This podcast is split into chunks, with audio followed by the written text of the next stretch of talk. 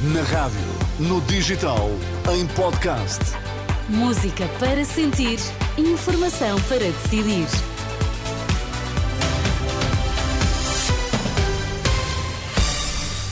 Vai conhecer os títulos em destaque nesta edição das quatro. Hospital de Loures com urgência geral fechada, bem como o bloco de partos. Afinal, quem teve a ideia de chamar a PGR Belém, a Iniciativa Liberal e o Chega pedem mais esclarecimentos. Notícias às quatro na Renascença com Miguel Coelho. Boa tarde, Miguel. Olá, boa tarde. Por falta de capacidade de resposta à urgência geral do Hospital Beatriz Ângelo em Loures está fechada até amanhã às 9 horas. O bloco de partos também está encerrado nesta altura. A Renascença, o hospital confirma que a decisão de desviar os doentes críticos se deve ao excesso de procura. O Hospital de Santa Maria em Lisboa está, entretanto, a receber os doentes de várias unidades que estão a funcionar a meio gás na região.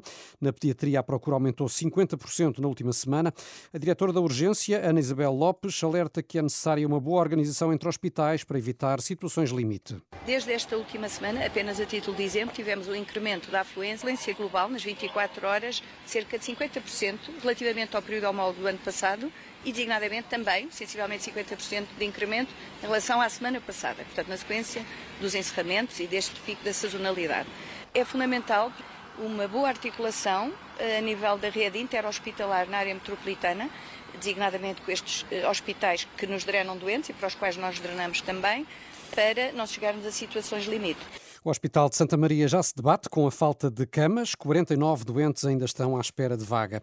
E o Centro Hospitalar Lisboa Central confirma que a grávida com um bebê com cardiopatia congénita grave, que foi encaminhada para Coimbra, estava a ser seguida na maternidade Alfredo da Costa e tinha indicação para ter ali o parto. Foi uma notícia renascença desta manhã. O recém-nascido deveria ser avaliado pela cardiologia pediátrica para eventual cirurgia no Hospital de Santa Marta. No fim de semana, a grávida de 33 semanas de gestação recorreu à urgência do Hospital de Santarém, de onde deveria ser transferida para a maternidade Alfredo da Costa, mas como não havia incubadoras, foi transferida para Coimbra, onde o bebê acabou por nascer. Em resposta enviada à Renascença, o responsável pela neonatologia do Centro Hospitalar Lisboa Central indica que o bebê se encontra estável à espera de reavaliação pela cardiologia pediátrica.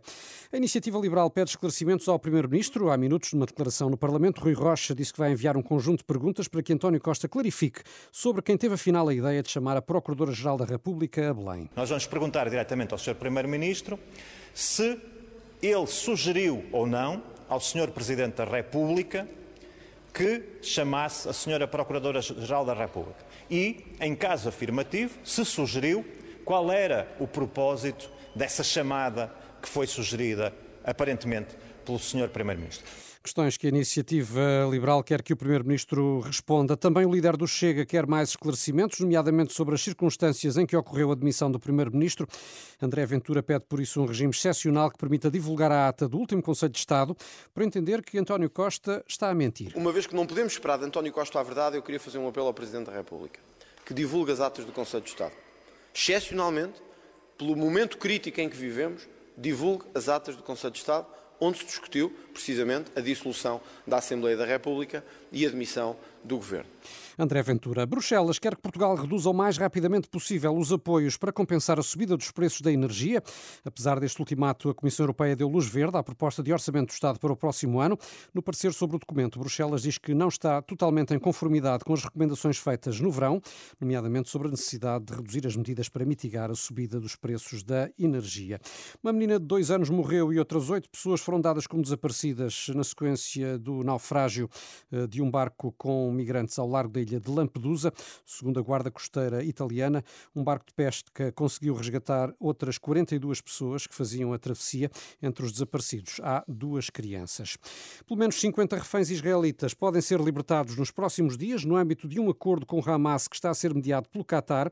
A imprensa israelita afirma que, em contrapartida, seriam libertados pelo menos 150 prisioneiros palestinianos que se encontram em Israel. O projeto de acordo prevê ainda um cessar-fogo de 4 a 5 dias.